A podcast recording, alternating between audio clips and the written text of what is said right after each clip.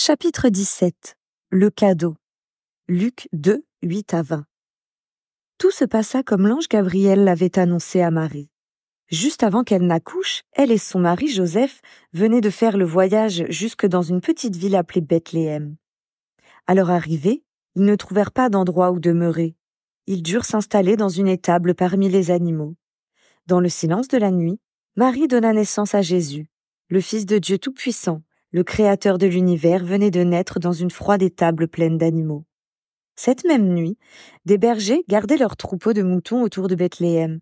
Soudain, un ange leur apparut et dit N'ayez pas peur, j'apporte au monde la meilleure nouvelle jamais entendue. Le Fils de Dieu, le Sauveur de l'humanité, est né cette nuit à Bethléem.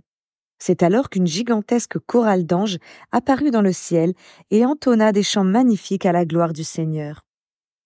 Les bergers se hâtèrent en direction de Bethléem. Ils suivirent une étoile scintillante jusque là où Jésus se trouvait. Ils entrèrent dans l'étable et virent l'enfant Jésus couché dans une mangeoire et emmailloté dans des langes. Ils s'agenouillèrent, remercièrent Dieu et adorèrent Jésus.